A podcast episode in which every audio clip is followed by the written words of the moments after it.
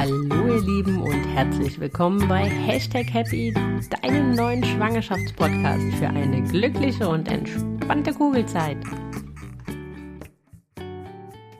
Hallo ihr Lieben und herzlich willkommen zu einer neuen Folge Hashtag Happy. Ja, es ist schon wieder Montag, verrückt, eine Woche ist schon wieder vorbei. Und ähm, heute wieder mit einer ganz, ganz tollen und spannenden Interviewpartnerin ähm, mit zu einem Thema, was mir selber wahnsinnig am Herzen liegt, weil es äh, quasi eine eigene Leidensgeschichte hatte. Und ich mich an vielen Punkten unverstanden gefühlt habe und im Nachhinein bereut habe, mich an der einen oder anderen Stelle nicht intensiver damit auseinandergesetzt zu haben. Es geht um das ganze Thema Stillen und auch die Vorbereitung bereits in der Schwangerschaft.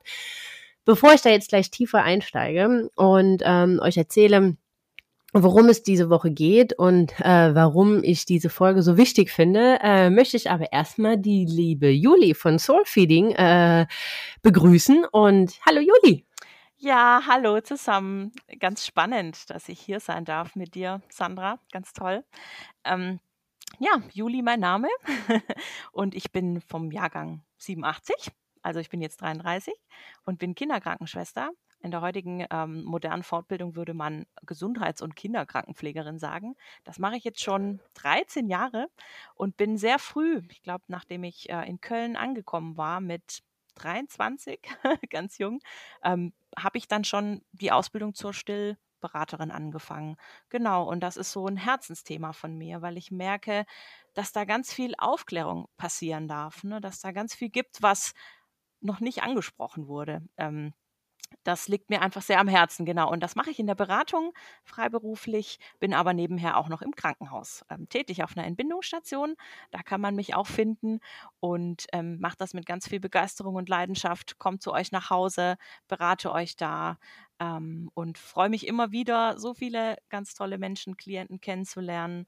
Ähm, genau, ich weiß nicht, ob das schon reicht in der Form. Ja, und auf ihren Weg und auf ihrem Weg quasi äh, ja zu einer gesunden und harmonischen Stillbeziehung zu begleiten. Genau, das ist. Das ich glaube, das ist ganz wichtig und da gehen wir auch gleich nochmal drauf ein. Aber bevor wir starten, noch eine Sache in eigener Sache. Wenn euch gefällt, was ich hier tue und ihr euch jede Woche freut, die neue Podcast-Folge zu hören, dann würde ich mich riesig freuen, wenn ihr mir ein kleines Dankeschön zurückgebt und den Podcast abonniert auf Spotify, auf Apple iTunes und eine Bewertung beispielsweise auf iTunes da lasst. Im besten Fall fünf Sterne, vielleicht noch drei nette Worte dazu mhm. schreibt. Ich werde euch immer dankbar sein und das hilft mir riesig, um andere werdende Mamas ähm, zu erreichen, mit denen ich weiterhin mein Wissen und das Wissen von meinen spannenden Interviewpartnerinnen meistens, bisher hatte ich noch gar keinen Mann zu Gast, ähm, teilen können. Und äh, genau, also von daher vielen, vielen lieben Dank, ähm, wenn ihr das machen würdet.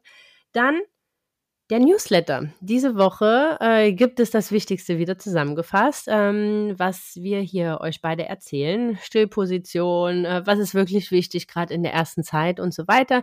Die Julie und ich haben uns größte Mühe gegeben, das kurz und knackig zusammenzufassen. Wenn ihr das haben möchtet, dann schreibt mir gerne und meldet euch für den Newsletter an und weil wir wissen, also ich aus eigener Erfahrung, dass es zum Thema Stillen so unendlich viele Fragen gibt und Juli wahrscheinlich auch aus ihrer Erfahrung aus der Stillberatung, dass äh, so eine so eine grad gewordene Mama nie aufhört Fragen zu stellen. Ähm, ja, wissen wir, weil wir, genau weil wir das wissen, ähm, gehen wir wieder live zusammen am 2.11. um 20 Uhr und werden dort eure Fragen beantworten. Aber nicht nur für die, die bereits Mamas sind, sondern auch für die, die sich vorbereiten wollen genau. und äh, da vielleicht in der Vorbereitung schon Fragen haben. Ich packe euch das alles auf jeden Fall nochmal in die Show Notes, damit ihr das nicht vergesst. Ähm, at Hashtag Happy Podcast auf Instagram zu finden und auch dort werde ich euch immer noch das ein oder andere Mal daran erinnern dass ähm, ich mit der Juli zusammen live gehe. Aber Super. dann sind wir jetzt auch eigentlich an dem Punkt, äh, dass wir das Vorgeplänkel hinter uns haben, sondern wirklich richtig ins Thema einsteigen können. Ich sage vielleicht noch mal ein paar Worte, warum mir dieses Thema ähm, mhm. so am Herzen liegt und warum ich es so wichtig finde, dass auch werdende Mamas sich mit dem Thema Stillen schon auseinandersetzen sollten.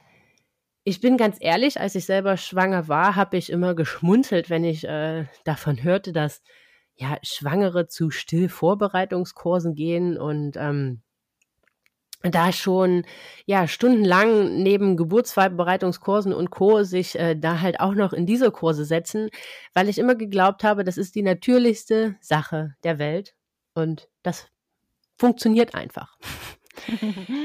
ja, ich wurde dann leider Gottes etwas eines anderen belehrt. Ähm, die Situation im Krankenhaus, äh, nachdem ich die Lilou auf die Welt gebracht habe, das Personal war sehr, sehr knapp besät. Da gab es leider Gottes nicht so viel Unterstützung, wie ich mir das gewünscht hätte. Ähm, und ich habe mich oft alleingelassen gefühlt und hatte keine richtige Ahnung, was ich da tat und was ich da machen sollte. Zudem hatten wir einen etwas schwereren Start, wo ja das Bonding in, den, in der ersten Woche an der einen oder anderen Stelle sich komplizierter gestaltete. Lange Rede, kurzer Sinn. Wir hatten leider Gottes nie die Stillbeziehung, die ich mir gewünscht hatte. Und ich bin damals auch an eine ähm, Stillberaterin geraten im Nachwege, die, bei der ich mich sehr, sehr unverstanden gefühlt habe. Und deswegen ähm, finde ich auch den Ansatz, den die Juli fährt, vor allem die, auch die Würde der Mama und die Würde der Frau in den Vordergrund ihrer Beratung zu stellen, ähm, ganz, ganz toll und ganz, ganz wichtig. Und ich glaube, da werden wir an der einen oder anderen Stelle in der Folge nochmal intensiver drauf eingehen. Ähm, aber genau aus dem Grund, weil ich im Nachhinein dachte, hätte ich mich vorher mit der einen oder anderen Sache auseinandergesetzt, wäre das vielleicht alles etwas anders gelaufen und ähm, nicht so in die Hose gegangen, wie es am Ende in die Hose gegangen ist. Hm. Ähm, ja, die Lilou ist groß geworden. Zum Glück gibt es auch andere Möglichkeiten ähm, gute Möglichkeiten, um Kindersatz zu bekommen. Aber ähm, ja, ich hätte mir das grundsätzlich eigentlich anders gewünscht und deswegen liegt mir diese Folge so, so sehr am Herzen und ich freue mich riesig, ähm, dass die Juli direkt hier und Jawohl geschrien hat, als ich sie gefragt habe. Ja, vielleicht magst du noch mal was so ein bisschen, weil das finde ich in der Tat ähm, ganz, ganz wichtig und also das grenzt für mich auch so ein bisschen oder das ist halt was, worüber sich halt man sich auch als Stillberaterin abgrenzen kann. Also ich finde deinen Ansatz ähm, ganz, ganz toll. Ich weiß, dass das immer ein sehr heiß diskutiertes Thema ist und wahrscheinlich auch eine Diskussion so auf Messers schneide. Aber ähm, vielleicht sagst du noch mal was so zu deinem Ansatz. Ja, ähm, ich weiß gar nicht, ob es für die Zuhörer auch wichtig wäre zu sagen, es gibt schon verschiedene Ansätze auch in der Stillberatung. Das heißt, das fängt ja schon mit der Ausbildung an. Vielleicht ist es gut zu wissen, dass man das einfach noch mal kurz äh, und knackig hört, dass ich ähm, beim Europäischen Institut für Still- und Laktation ähm, meine Qualifikation erworben habe. Das kann man bei verschiedenen Instituten eben erwerben. Da hat dann wahrscheinlich sicherlich auch jeder ein bisschen einen anderen Ansatz. Und ich bin ja medizinisches Fachpersonal. Deswegen heißt das, dass ich das internationale Stillexamen praktisch erwerben darf. Das habe ich noch nicht. Da freue ich mich drauf, wenn ich das nächstes Jahr machen darf. Das ist nochmal die höchste Qualifikation, die man in der Stillberatung ähm, erwerben darf. Das sage ich dazu. da freue ich mich total drauf. Nochmal Examen machen. Ähm, ja. Aber nichtsdestotrotz, äh, genau, das ist einfach, glaube ich, glaub ich, wichtig, weil man einfach verschiedene Institute wählen kann.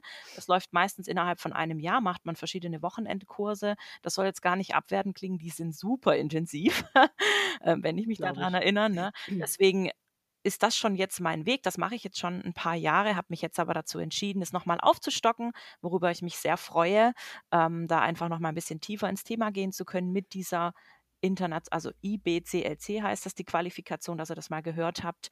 Ähm, da freue ich mich drauf. Nichtsdestotrotz ändert das nichts an meinem Ansatz. Ich weiß gar nicht, warum mir das Thema Würde ähm, so ins, ins, ins Auge gesprungen ist. Also ich finde, würde eine ganz, ein ganz wichtiges Thema. Früher dachte ich immer, Würde hat sofort mit, mit, mit dem Thema Tod zu tun, was überhaupt nicht stimmt. Ich weiß gar nicht, wie ich da drauf gekommen bin. Umso mehr ist es für mich ganz wichtig, dass im Leben zu sehen, ne, diese Würde.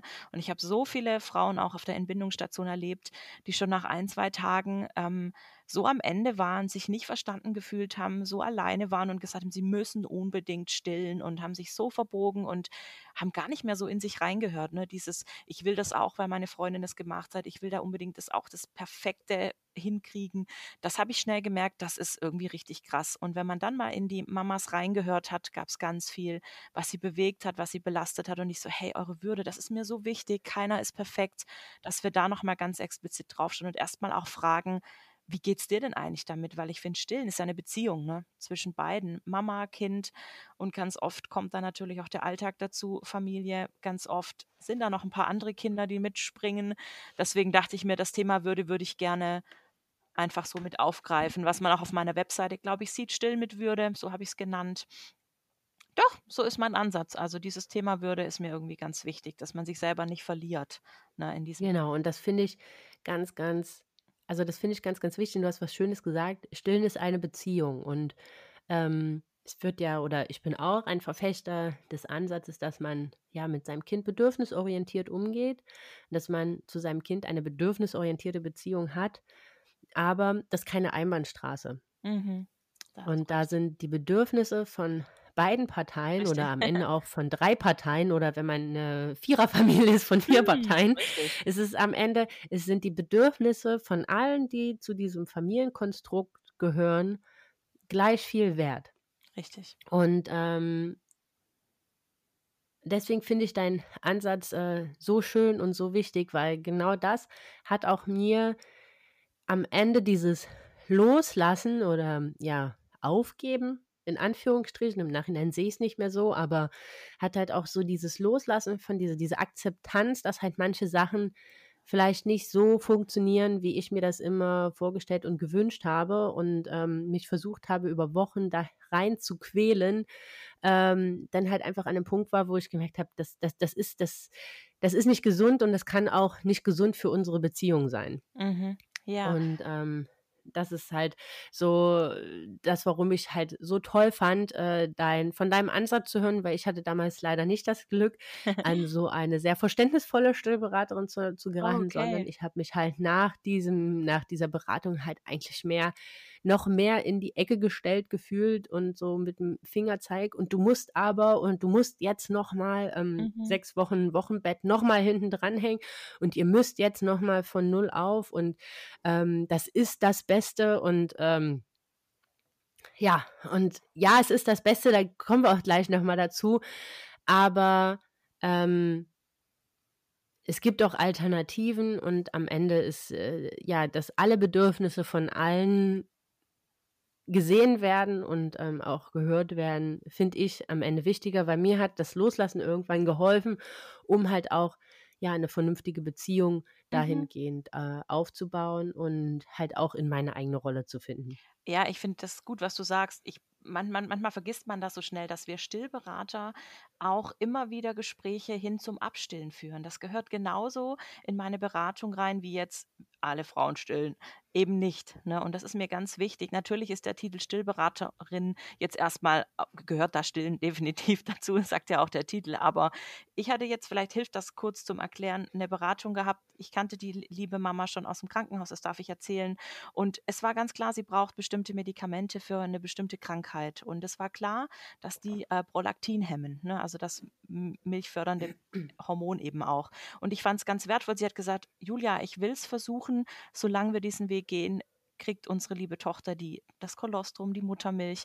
Und irgendwann nach vier, fünf, sechs Wochen war sie einfach an dem Punkt zu sagen, es ist für mich in Ordnung, jetzt zu sagen, Julia, wir gehen in den Abstillprozess. Und das war für mich so eine klare Entscheidung von ihr, dass ich da natürlich nicht derjenige bin, der sagt, du, jetzt probieren wir aber noch die anderen fünf Sachen, weil wir könnten da noch. Das war eine ganz klare, bewusste Entscheidung und die ist für mich so wertvoll. Und deswegen habe ich gesagt, ich unterstütze euch. Und das war eine ganz, ganz tolle Beratung. Ne? Und da geht es nicht um mich, oh, jetzt habe ich das nicht geschafft, dass sie zum Vollstillen kommt. Völlig der völlig verkorkster Ansatz. Ne? Also ich finde, deine Bedürfnisse als Mama sind wahrzunehmen. Definitiv. Ne? So als genau. kleine Anregung. Ja, und das ist auch die Intention mit äh, unserer heutigen Folge, ist zum einen euch Wissen zu geben, dass, ähm, ja, dass ihr mit, mit ja, vollgepackten Infokoffer quasi mhm. in die erste Woche geht. Äh, das, ist, das, das, ist unser, das ist unser Anliegen. Unser Anliegen ist nicht, ähm, euch vom Nicht-Stillen zu überzeugen, um Gottes Willen. Ähm, wenn ihr das machen möchtet, dann ist das auf jeden Fall die äh, wertvollste und schönste Alternative oder Option, die äh, es gibt. Und es ist eine sehr, sehr schöne und intensive Beziehung, die man zu seinem Kind haben kann. Also von daher, das ist unser Ansehen. Unser Ansehen ist es, euch diesen Weg dahin zu einer schönen Stillbeziehung leichter zu machen und euch dafür das Wissen an die Hand zu geben. Und deswegen genau. werden wir auf so ein paar grundsätzliche Sachen erstmal eingehen. Also grundsätzlich zum Thema Muttermilch. Was hat sie für eine Bedeutung? Warum ist sie so wichtig? Ähm, wie bildet sie sich eigentlich? Und was ist dieses Kolostrum, von dem du sprachst? ähm, und dann, was kann man in der Schwangerschaft vielleicht auch schon machen, um sich ähm, sowohl äh, psychisch als auch physisch darauf vorzubereiten. Und ähm, dann gehen wir nochmal drauf ein, so auf, vor allem auf die ersten Stunden und Tage nach der Geburt, so quasi bis zum Milcheinschuss, ähm, bis man dann halt wirklich so die, die vollwertige Milchfabrik ist. Gutes Wort. Und das sind so, ja, ne? Äh, das ist, so, so, so, fühlt man sich am Anfang teilweise. Ähm, das ist äh, das, worauf wir jetzt äh, diese Woche eingehen. Und ich würde sagen, wir starten einfach mal ja. so mit dem ganzen ähm, grundsätzlichen, grundsätzlichen zum Thema Muttermilch. Ich will da jetzt gar nichts vorgeben. Du erzählst das bestimmt so oft, deswegen kannst du das bestimmt super erzählen. Ja, ähm, ich höre immer ganz oft, naja, ich weiß jetzt gar nicht, ob ich stillen kann. also es gibt eine ganz, ganz geringe Prozentzahl an Frauen, die eben definitiv nicht stillen können. Da gibt es ein paar ähm, Gründe, die damit einhergehen. Aber jetzt erstmal grundsätzlich, dass im Grunde die Frauen stillen können. Ähm, auf die Schwangerschaft kommen wir noch. Ne? Das ist jetzt wahrscheinlich noch nicht das, was du als erstes was wir als erstes. Nee, genau. Erstmal, erstmal so Grundsätzliches, ne? Genau. Also was hat für Vorteile? Wie, wie, wie äh, funktioniert überhaupt diese Milchbildung? Ich fand zum Beispiel ganz spannend, dass das schon im ähm, dritten genau, Trimester genau, startet. Genau. Laktation, die Milchbildung. Ähm, es gibt mehrere Stadien. Ich glaube, das ist ein ganz interessanter Punkt, den man ähm, wissen darf. Kolostrum, das ist das flüssige Gold. Das ist diese erste Milch, die man auch oft schon in der Schwangerschaft ähm, sieht oder manche Frauen merken das schon, dass sie die ähm, massieren können. Die entwickelt man schon, produziert man schon. In der 15. bis 16. Schwangerschaftswoche kann man da schon davon ausgehen, dass die produziert wird. Das ist, finde ich, super spannend, weil es ja eben auch Frauen gibt, die Frühchen entbinden. Ne? Also ja. ähm, bei mir in der Klinik kann man ab der 23. Woche, 23 plus 0 Woche entbinden. Das ist ja schön, dass man dann weiß, man hat eben auch schon diese Preterm-Milch heißt die, ne? Also diese Milch eben auch für, für Frühgeborene, die ist in der Zusammensetzung total anders, ne? Ähm, wie jetzt die Muttermilch, die wir dann, das Kolostrum, was wir, wenn wir reif gebären, sagen wir ab der 36, 37. Woche dann eben ähm, produzieren. Da sind andere Inhaltsstoffe natürlich drin, ne? weil so ein ah, Frühchen braucht natürlich ganz andere Bedingungen mhm. zum Starten. Ne? Also ich glaube, das geht jetzt zu weit, wenn wir da in die Tiefe gehen. Das fand ich einen ganz wichtigen Aspekt. Übrigens auch eine Frage im in, in vielen äh, ähm, Fragen, die ich bis jetzt bekommen habe, ähm, dass das ja so wichtig ist, eben auch die Frühchen versorgen zu können. Ne? Also 15., 16. Woche Kolostrum das hat einfach eine ganz besondere Konsistenz. Ne? Und wenn man hinschaut, dass das, das nennt man übrigens Lactogenese 1. Vielleicht ist das wichtig für euch. Ich weiß nicht, es gibt drei Stufen. Ne? Lactogenese 2 würde man dann diese Milch nennen. Und es gibt auch Lactogenese 3. Ich finde, das Wort ist ein bisschen zungenbrecherisch, aber ich glaube, es, es wird helfen. Ne? Diese Lactogenese 1 Kolostrum kann man echt dann schon irgendwann ihr als Mamas früh merken, dass ihr das eben schon manchmal auch an, an, euren, an euren Kleidern merkt, oh, da hat sich was ja. abgesondert. Ich weiß nicht, wie das bei dir war, Sandra. Ja, das ist, das ist so ein bisschen verstörend. Also ich fand das so ein bisschen verstörend, muss ich ganz ehrlich sagen. Als ich so, ich weiß noch, ich hatte einen hellen BH an und ziehe den aus und denke mir so, äh, was ist das? Was sind das für komische Flecke in meinem BH? Ne, also jetzt kannst du dir ähm, das erklären, ne? weil eben. Äh, genau, also damals auch, aber, es, aber man assoziiert das, weil wie du halt sagst, das ist schon relativ zeitig. Ich weiß gar nicht, oh Gott, das ist mittlerweile jetzt auch schon so lange her. Ich weiß gar nicht, äh, wann das das erste Mal aufgetreten ist. Ich meine, das war schon so 20., 25. Mhm. Woche oder so. Ähm, es hörte dann auch irgendwie wieder auf und kam dann so zum Ende hin nochmal, aber es war halt wirklich so wie was ist das? ja, ne, und, äh, Wenn man so zeitig ist, weißt du, du assoziierst das damit ja noch gar nicht. Ich meine, du hast ja quasi noch, weißt du, gerade mal ja. Halbzeit gehabt, so in der ja. Art und ähm, da kommt jetzt schon Milch und du denkst dir so, was soll ich dann machen? Soll ich die einfrieren für später oder? ähm, also genau. von daher, also, ähm, also ja, ja finde ich einen ganz wichtigen Aspekt, was du sagst, weil erstmal war ja, ich finde, Brust ist ja allgemein für uns Frauen, für jeden ein anderes Thema. Ne? Und wenn du dann auf einmal merkst, huch, ähm, da sondert sich tatsächlich schon ähm, ich nenne es jetzt mal Flüssigkeit ab, ist das natürlich für viele Frauen erstmal so hoch. Ja, wie genau, wie, was ist das denn? Ne, deswegen, es passiert schon sehr früh ne, durch die hormonelle Umstellung, das ist ganz klar. Und das nennt man eben Laktogenese 1. Wenn wir weitergehen in Laktogenese 2, ist das dann tatsächlich schon so, dass mit dem Tag der Geburt du natürlich deinen Mutterkuchen verlierst. den, den musst du abgeben, das ist einfach so. Ähm, und mit, mit diesem Abfall der Hormone, die dort drin sind, weil das sind Hormone mit enthalten, die erstmal die Milchbildung erstmal hemmen im ersten Moment. Ne? Sonst würdest du ja in der Schwangerschaft nonstop ganz viel Milch schon haben. Das passiert natürlich genau. nicht. Ne? Die hemmen das eben erstmal die Milchbildung. Äh, die Plazenta, ne? Die Plazenta, genau. Mhm. Ähm, Damit es alle nochmal gehört haben, Plazenta, genau. Und wenn du dann geboren hast, natürlich, ne, klar, ist erstmal wieder Riesendrumbamborium, Baby da, kleines Wunder, alles toll. Man ist natürlich total voller Freude.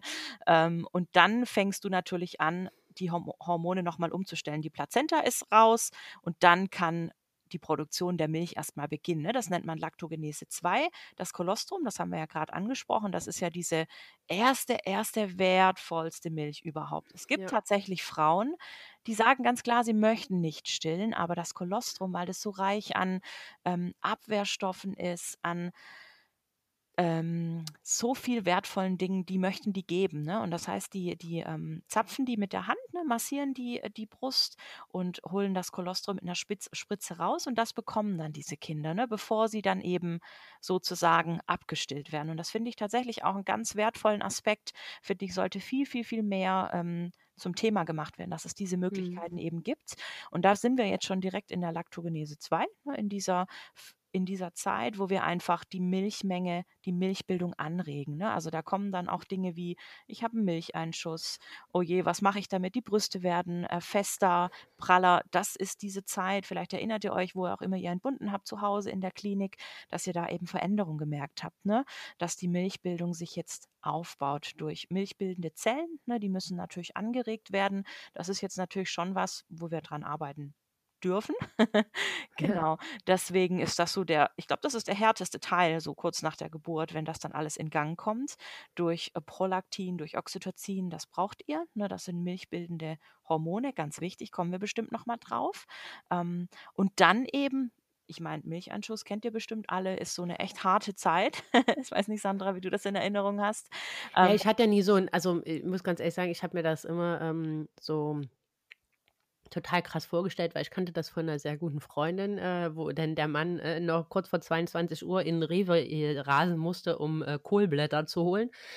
Ähm, ja, also ich habe das nicht so nicht so wirklich äh, wahrgenommen, muss ich ganz ehrlich sagen, aber ich glaube halt auch einfach dadurch, dass unsere Tochter ja ähm, 24 Stunden nach der Geburt auf die Intensivstation mhm. musste für 36 äh, Stunden und wir gar nicht diese Möglichkeit hatten, dieses regelmäßige Stillen zu realisieren, um diesen Milcheinschuss richtig in Gang ja. zu setzen. Ja. Und sie dann halt auch noch die erste Woche in der Uniklinik auf mhm. der, in so, in so einem Wärmekasten im Prinzip eigentlich primär lag. Ähm, ja, klar. Ja, Andere. und halt eigentlich auch immer komplett bekleidet und ähm, wir ganz wenig so Hautkontakt kuscheln machen konnten, weil mhm. sie halt an unzähligen äh, Geräten hing und äh, nur verkabelt war ähm, ist, glaube, das hat so ein bisschen meinen ja. Milcheinschuss sehr Klar. erschwert. Ne? Klar. Also äh, ich glaube, ich hatte den auf einer Brust so ein bisschen, die war mal fester und wärmer. Also das, das ist schon was, was ich wahrgenommen habe. Aber das, was jetzt so viele beschreiben, es tat weh oder die Brüste spannen wie verrückt und äh, das ist total heiß und man hat das Gefühl, die, die platzen gleich. Nee, Kenne ich nicht. Ja, na jetzt hast du natürlich eine ganz außergewöhnliche Situation auch erlebt, ihr als, als kleine junge Familie. Das ja. natürlich auch Stress, das will ich gar nicht echt unter den Tisch fallen lassen, dass Stress ein ganz, ganz großer Killer ist. Also Stress in dem Sinne, ähm, dass man sich eben auf andere Dinge konzentriert, ne? weiß, mein Kind ist jetzt auf der Intensivstation, es ist nicht bei mir. Das sind alles so Dinge, die setzen schon in bestimmten Situationen Adrenalin frei. Und Adrenalin kennt ihr bestimmt, ne? das schütten ja. wir immer mal wieder aus. Das hemmt halt extrem das Oxytocin. Ne? Ich glaube, das ist ein ganz wichtiger Aspekt zu wissen, das ist ein Gegenpol. Ne? Und auch wenn ich Mhm. ganz oft zu Beratungen komme, ist es oft so, dass die Frauen mir beschreiben, ja, wir hatten heute wieder einen ganz krassen Tag. Heute habe ich echt gemerkt, dass die Milchmenge ein bisschen zurückgegangen ist. Deswegen ist da, wie sagte gestern eine Kollegin zu mir, die Frauen von der Decke holen ganz wichtig. Ne? Erstmal anzukommen und zu sagen, jetzt ist die Beratung erstmal hinfällig, das ist jetzt erstmal der Punkt. Genau. Ja, ne? Und das genau. ist eben auch der Punkt, wenn wir in Laktogenese 3 gehen. Das ist die Phase, wo wir die Milchbildung aufrechterhalten. Und ich glaube, das geht ganz oft, da fängt es ganz oft bei vielen Frauen schon an zu haken. Das ist dann die Zeit zu Hause, so ich würde sagen, so nach zehn Tagen, ne, dann ist man in den meisten Fällen zu Hause, wenn man in der Klinik entbunden hat. Da fängt es an, dass die Milchbildung eben aufrechterhalten werden muss. Das wird dann tatsächlich von außen gesteuert. Bis jetzt hatten wir die hormonelle Steuerung, ne, Endokrin Mhm. nennt man das. Jetzt ist das Autokrin, ne, Auto, also von außen sozusagen, mhm. wird sie gesteuert. Das heißt, jetzt zählt Angebot, Nachfrage. Ne? Und da kommen wir wahrscheinlich gleich auch noch mit ganz vielen anderen Sachen in Berührung, ähm, was da dann tatsächlich auch hemmen kann. Ne? Zu viel Richtig. Stress, zu viele Dinge, die jetzt wichtig sind. Sandra, ich erinnere mich an Folgen deines Podcasts, wo du über äh, Kinderwagen und so gesprochen hast. Das sind alles Sachen. Haben wir das alles? Ist das alles schön? Ganz simpel und salopp gesagt und plötzlich, oh ja, Brust, Milchbildung und so. Ne? Ich glaube, da, da ist dann oft manchmal gar nicht mehr so das Augenmerk. Dabei ist diese Phase so auch extrem auch wichtig, ne? dann zu Hause zu gucken, Angebot, Nachfrage, hilft das, klappt das? Immer wieder ein Thema bei mir in den Beratungen, sich auch früh dann Hilfe zu holen. Ähm, wenn ihr jetzt nicht die Hebammenbetreuung erfahren dürft, meldet euch gerne. Also es gibt ein großes Netzwerk auch an Stillberatern. Mir ganz wichtig nochmal zu sagen, ne, dass ihr da Ja, Hilfe bekommen ja. dürft. Also da auch nicht zu spät reagieren, sondern lieber, ja, ein bisschen eher.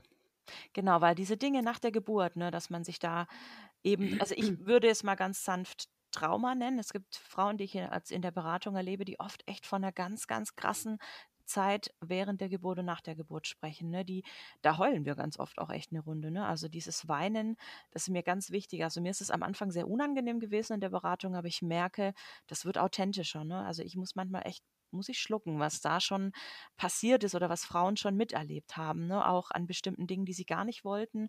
Um, und das ist natürlich auch echt auch ein Killer für die Milchbildung. Ne? Dieser erste Kontakt, da kommen wir jetzt bestimmt gleich drauf, was das bedeutet mit diesem Bonding und diesem Ganzen, ne? dass er auch sehr förderlich ist für die Reife und für das Aufbauen der Milchbildung. Ne? Ja, also das sind so Faktoren, ich glaube, die unterschätzt man ganz, ganz oft. Mhm. Ähm, auch, ja, also gerade diese, ich weiß jetzt gar nicht, diese natürlichen, also ich habe am Anfang gesagt, ich habe immer gedacht, das ist die natürlichste Sache der Welt. Und wenn ich mich jetzt so in die Steinzeit zurückerinnere, ähm, ist das wahrscheinlich, ne, da gab es diese Nähe, dort hat man irgendwo in einer warmen, kuscheligen Höhle Richtig. ähm, umgeben von hunderten anderen Menschen, die einen äh, schützen, so ein ganzes Dorf, äh, ein Kind auf die Welt gebracht und man hatte danach eigentlich keine andere Aufgabe, als dort eigentlich nur zu liegen, zu genießen und ähm, das, was der Körper von ganz alleine macht, geschehen zu lassen. So, ja, jetzt sind leider Gottes manchmal die Gegebenheiten, so wie du das sagst, sind andere. Wir haben kein ganzes Dorf mehr, um ein Kind zu erziehen. Und ähm, ja, manchmal sind, ist der Start von so einem kleinen Menschen anders, als man sich das vorgestellt hat. Und es kommen halt Stresssituationen und so weiter und so weiter. Und ich glaube, man verliert dann ganz oft aus den Augen, was das eigentlich für einen maßgeblichen Impact auf ähm, das, was unser Körper macht, hat. Ich meine, das ist ja unter der Geburt genau das Gleiche, wie halt dann am Ende halt auch danach. Ne, das, ja. das, was bei uns im Kopf oder an äußeren Einflüssen äh, entsteht, ja, das, was dann auch noch von außen an dich herangetragen wird von anderen Menschen, ähm, dass das halt sehr, sehr viel einfach auch mm, beeinflussen kann von dem, was dann Definitiv. vielleicht k- komplett konträr dem, der natürlichsten Sache der Welt ist. Genau, ja. Ähm, also ich finde, wie du es schon sagst, ne, wenn man jetzt mal zurückgeht, Steinzeit hast du erwähnt, lass mich jetzt die Jahreszahl nicht lügen. Ich würde auf 220 Millionen Jahre sogar zurückgehen. Ne? Da war das, gab es keine andere Ernährungsform im Grunde, ne, wie jetzt Kinder tatsächlich einfach erstmal zu stillen. Ne? Also das war was total Normales, weil Höhle, Mensch, ich weiß gar nicht, in welcher Zeit wir da gelebt haben. Ich war ja nicht dabei. Aber ähm, dass man da zurückschaut, das war das, was am Überleben, also ne, was ein am Überleben gehalten hat sozusagen. Ne? Dann hat man einfach die Kinder gestillt. Natürlich hatte man lang nicht die ganzen Einflüsse von außen. Ne? Da war man, wie gesagt, zusammengepackt. Ich glaube, da wurde sicherlich auch ganz anders Oxytocin produziert. Ne? Ja, die meisten Menschen waren wahrscheinlich ja auch nackt, also zumindest nicht so ange angepackt wie wir. Ne? Man hatte die Kinder viel am Körper. Ne? Das sind natürlich auch solche Sachen. Ähm, das ist für mich so, so, wenn man über die Bedeutung des Stillens spricht, so, so wichtig, ne? dass man das irgendwie ein bisschen ja, ich will nicht sagen verlernt hat, ne, aber auch auf seinen Körper zu hören, ne, diese Sachen. Und da ist für mich ganz stillen, gehört da für mich definitiv mit rein. Wir haben so viele andere Dinge mittlerweile, die uns beschäftigen. Ne. Das war vor so vielen Jahren einfach nicht so. Ne. Da war das das, ich würde jetzt nicht sagen Mittel der Wahl, aber es war einfach da. Man hatte die beiden Hupis, Brüste und ja. man hat einfach, man hat in dem Fall gestillt. Und ich frage mich manchmal auch, diese ganzen Stillschwierigkeiten, die wir heute haben, die hat sicherlich in irgendeiner Weise da auch gegeben, aber nicht in dieser Form. Ne? Ähm, es gibt ja so viele ja. Dinge, ne, die uns da bewegen. Deswegen interessant, dass du das nochmal sagst für die frühere Zeit. Ne? Klar gab es zwischendrin immer andere Zeiten auch, aber das war da einfach äh, was anderes, finde ich, genau. Richtig. Und ich glaube, was natürlich vielleicht auch so ein bisschen der Sache noch erschwerend hinzukommt, wenn ich jetzt ähm, so an unsere, also die Generation unserer Eltern quasi, war ja ähm, diese Generation, wo ja mehr ähm, das Milchpulver propagandiert wurde. Stimmt. Ne? Ja. Also und, und ähm, von daher ist da halt auch manchmal, ich meine, dann ist ja schon so eine Zeit, wenn man halt sein erstes Kind bekommt, bekommt die eigene Mama ja auch nochmal eine ganz andere Bedeutung. Richtig. Und ähm, wenn man dann da halt vielleicht bei gerade solch einem sensiblen Thema stößt man dann gegebenenfalls halt auch auf Meinung, die man jetzt ganz anders für sich selber vertritt. Und ähm, also ich habe das so erlebt beispielsweise. Mhm. Ähm, und das hat es dann halt an der einen oder anderen Stelle dann halt auch nicht leichter gemacht, weil umso mehr gerät man in seinen eigenen Zwiespalt. Ne? Und mhm. denkt, eigentlich mir ist das so, so wichtig. Und dann kommt er von der anderen Seite, ihr seid auch alle groß geworden. Ja, natürlich, groß werden am Ende alle. Ne? Also ja. das ist, also ich glaube einfach, und deswegen ist, finde ich, auch so wichtig, dass wir heute auch in dieser Folge so ein Stück weit aufklären, ähm, was braucht es halt wirklich und äh, die Entwicklung oder die Bedeutung von Stillen hat sich nun mal verändert. Ne? Damals war es halt eher, dass man halt propagandiert hat, dass das Milchpulver besser ist. Heute weiß man, dass die Muttermilch das Beste ist, was man dem Kind geben kann. Aber auch, und das ist jetzt eher mehr meine persönliche Meinung, ich finde das total schön, dass darüber aufgeklärt wird. Aber ich finde immer, es gibt nur so zwei Extreme, weißt du? Mhm. Und ähm, entweder du musst das jetzt unbedingt machen, weil das ist das Aller, Allerbeste für dein Kind und jede Mama möchte für ihr Kind das Allerbeste. Das impliziert aber auch, dass wenn das halt aus welchen Gründen auch immer vielleicht nicht so möglich ist, ähm, das impliziert sofort, okay, ich kann meinem Kind nicht das Beste geben. Mhm. Ja. Und das ist halt was, was für eine Mama rein psychologisch ähm, relativ schwer ist zu verpacken. Und äh, ja, das ist halt auch nochmal der Grund, warum ich deinen äh, Ansatz äh, so sehr schön finde. Nein, also ich finde, das kann man auch gar nicht oft genug sagen. Können wir jetzt auch im Prinzip in, in Punkt hintermachen. Ne? Ähm, aber ja, das ist halt einfach was, was ich äh, an der Stelle nochmal nochmal sagen wollte. Aber eigentlich wollte ich auf was ganz anderes hinaus, ähm, bevor wir zum Thema die ersten Stunden nach der mhm. Geburt mhm. und Bonding und warum das Sehr so spannend. wichtig ist, ähm, kommen, weil darüber haben wir jetzt schon viel über Hormone gesprochen und Hautkontakt und so weiter. Und das ist ja eigentlich das, was nach der Geburt ähm, so, so wichtig ist. Ich hatte eigentlich noch was, was ich vorher sagen wollte, aber mhm. jetzt ist es gerade weg. Vielleicht kommt es einfach später wieder. Dann lass uns einfach dort weitermachen. Ja.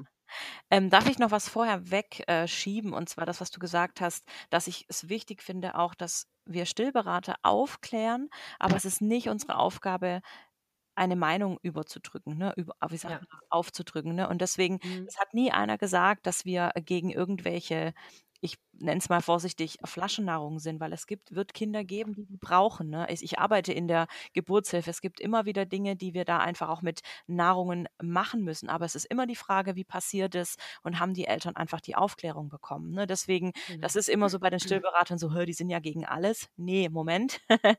ich, mir ist es wichtig zu helfen und zu aufzuklären. Ne? Und dann entscheidest du als Mama, ähm, in was für ein Paket du dich eben mit einfinden kannst. Ne? Das ist mir ganz genau. wichtig. Und jetzt ähm, dürfen wir immer weitergehen in dem, was du. Und ich fand zum Beispiel total spannend, das wusste ich nicht, dass wenn man von Grundsatz äh, im Prinzip sagt, ich ähm, möchte nicht stillen, dass es die Möglichkeit gibt, dass man äh, sein Kind halt mit diesem wertvollen Kolostrum mhm. zu Beginn ich versorgt. So also das finde ich schon mal ähm, total richtig toll. toll, dass es das, äh, dass es das Ja. halt gibt und das das schon Genau. mit vermitteln konnten. Aber jetzt so die ersten Hm, Stunden spannend. nach der, nach der Geburt oder die ersten Ja. Minuten. Und ähm, ich glaube, das ist was, woran sich äh, jede, also das sind Sekunden, Minuten, an die sich jede Mama immer erinnern können wird. Und ähm, Ja. also man kann sich dran erinnern, man kann sich aber auch nicht dran erinnern. Das ist ein ganz komischer Zwischenzustand, in dem man sich befindet. Aber es ist auf jeden Fall äh, eine ganz, ganz ähm, zauberhafte Zeit. genau. Und so das erste Mal dieses kleine, warme Bündel Leben so ganz nah zu spüren. Ja, also es ist, glaube ich, wenn wir jetzt von einem Zustand ausgehen, kurz nach der Geburt, wo du dich als Mama tatsächlich so fühlst, als Endorphine hoch 20.000 Ja. wahrscheinlich, ne? Gibt es natürlich auch immer Situationen, die anders verlaufen. Jetzt nehmen wir den Verlauf mal, ähm, wo wir einfach wissen, du hast entbunden, ein wunderschönes kleines Wunder liegt auf deiner Brust. Und ich glaube, das sind diese ersten Sekunden, diese ersten, ich rede jetzt von den ersten ein, zwei Stunden, die ich persönlich sehr, sehr entscheidend finde und sehr wichtig finde. Und da ist es schon wichtig, Hautkontakt, nackt, Bonding, Kind wirklich wie so ein Frosch auf einem drauf. Und was ich jetzt sehr schön finde, den Gedanken, dass die kleinen Würmchen selber intuitiv nennt man das. Deswegen ist es auch eine wichtige Sache zu sagen, intuitive Stillen gibt, kommt jetzt gerade erst wieder immer mehr auf, ist ein ganz wichtiges Thema, intuitiv zu stillen. Das bedeutet, Kind sucht sich selber intuitiv, wie es auch gerade liegt, Mamille. Mamille heißt übrigens Brustwarze. Ich weiß nicht, ob das jedem klar ist, ähm, da zu suchen. Ne? Und da ist es auch erstmal völlig egal, was du für eine Brust erstmal hast. Ne? Viele meinen ja immer große, kleine Brust, irgendwie passt da was nicht. Mamille, die hast du. Deswegen ist es äh, wichtig zu sagen. Ähm, und dann erstmal das Kind einfach suchen zu lassen. Ne? Dieser Reflex ist ja schon super, super gut ausgebildet, dass man da einfach Geduld zeigt. Wichtig finde ich, dass diese ganzen äußeren Störfaktoren, wir müssen jetzt alle anrufen, die sollen jetzt alle kommen. Die Kinder werden 50, 60 Mal angefasst und hin und her gelegt. Das muss alles, finde ich, gar nicht sein. Ne? Erstmal diese Ruhe, diese Zeit, dieses Ankommen im intuitiven Muttersein, einfach auch das Kind einfach da liegen zu lassen, das Würmchen, und einfach mal zu gucken, was passiert. Ne? Natürlich kann man in irgendeiner Weise die Brust mit unterstützen, irgendwo mit mit einer Spezie also einfach mit anfassen, aber das Kind erstmal so liegen lassen und erstmal einfach gucken, was passiert. Ne? Ich habe super schöne Ja. Videos von Klienten bekommen, wo die Kinder echt nach so nach ein paar Minuten schon echt gesucht haben und was ich einen ganz wertvollen Aspekt finde, das habe ich mir durch meine Ausbildung gemerkt, dass am Anfang im Kolostrum Taurin äh, enthalten ist. Ich weiß nicht, Taurin kennt ihr bestimmt von, dürfen wir das sagen, von diesem super Getränk. ähm, ich, Ja. Taurin ist das nicht, ähm, ist das nicht äh, aufputschend eher? gen, genau, Ist ne? das Also in so, in so Red Bull oder sowas genau, ich wusste jetzt nicht, ob wir Ja, die, ja. Ma- ne, die Marke nennen dürfen, aber das finde ich so krass. Und wenn ich dann diese Werbung anschaue, dass die dann immer alle fliegen, also fliegen wird dein Kind jetzt nicht, ähm, aber dass das eben viele Kinder dann auch so wach macht. Ne? Also wir gehen von einem gesunden Neugeborenen aus, das möchte ich dazu sagen. Da gibt Mhm. natürlich auch Frühchen, bei denen es dann oft andere Problemchen gibt, aber wir reden jetzt von einem gesunden Neugeborenen. Und dieses Taurin, was macht das? Das macht erstmal in den meisten Fällen wach. Und das sind einfach diese schönen Momente, wo die Kinder dann einfach selber auch die Brust finden, die Mamille, Brust finden sie definitiv, Mamille meinte ich, ähm, einfach finden und andocken dürfen. Und ich finde, ähm, da muss erstmal gar nicht viel initiiert werden. Also ich finde manchmal so schade, wenn dann sofort mit so vielen Dingen gearbeitet wird, ne? Mit wir brauchen jetzt ein unterstützendes Stillhütchen, wir brauchen jetzt äh, zig, Mhm. zig Hebammen oder Unterstützer, die da helfen. Ich finde erstmal diesen ersten Kontakt sehr wichtig und wertvoll. Und diese beiden Stunden finde ich sehr entscheidend. Ne? Wenn dann natürlich super viele Sachen dazwischen liegen, wir müssen jetzt noch mal wiegen und jetzt muss es noch hier und da. Das sind alles echt große Störfaktoren. Ne? Das muss man schon dazu sagen. Deswegen finde ich es immer schön, wenn man das ein bisschen abwarten darf. Ich möchte jetzt gar nicht den Ablauf in einem Kreissaal durcheinander bringen, um Gottes Willen.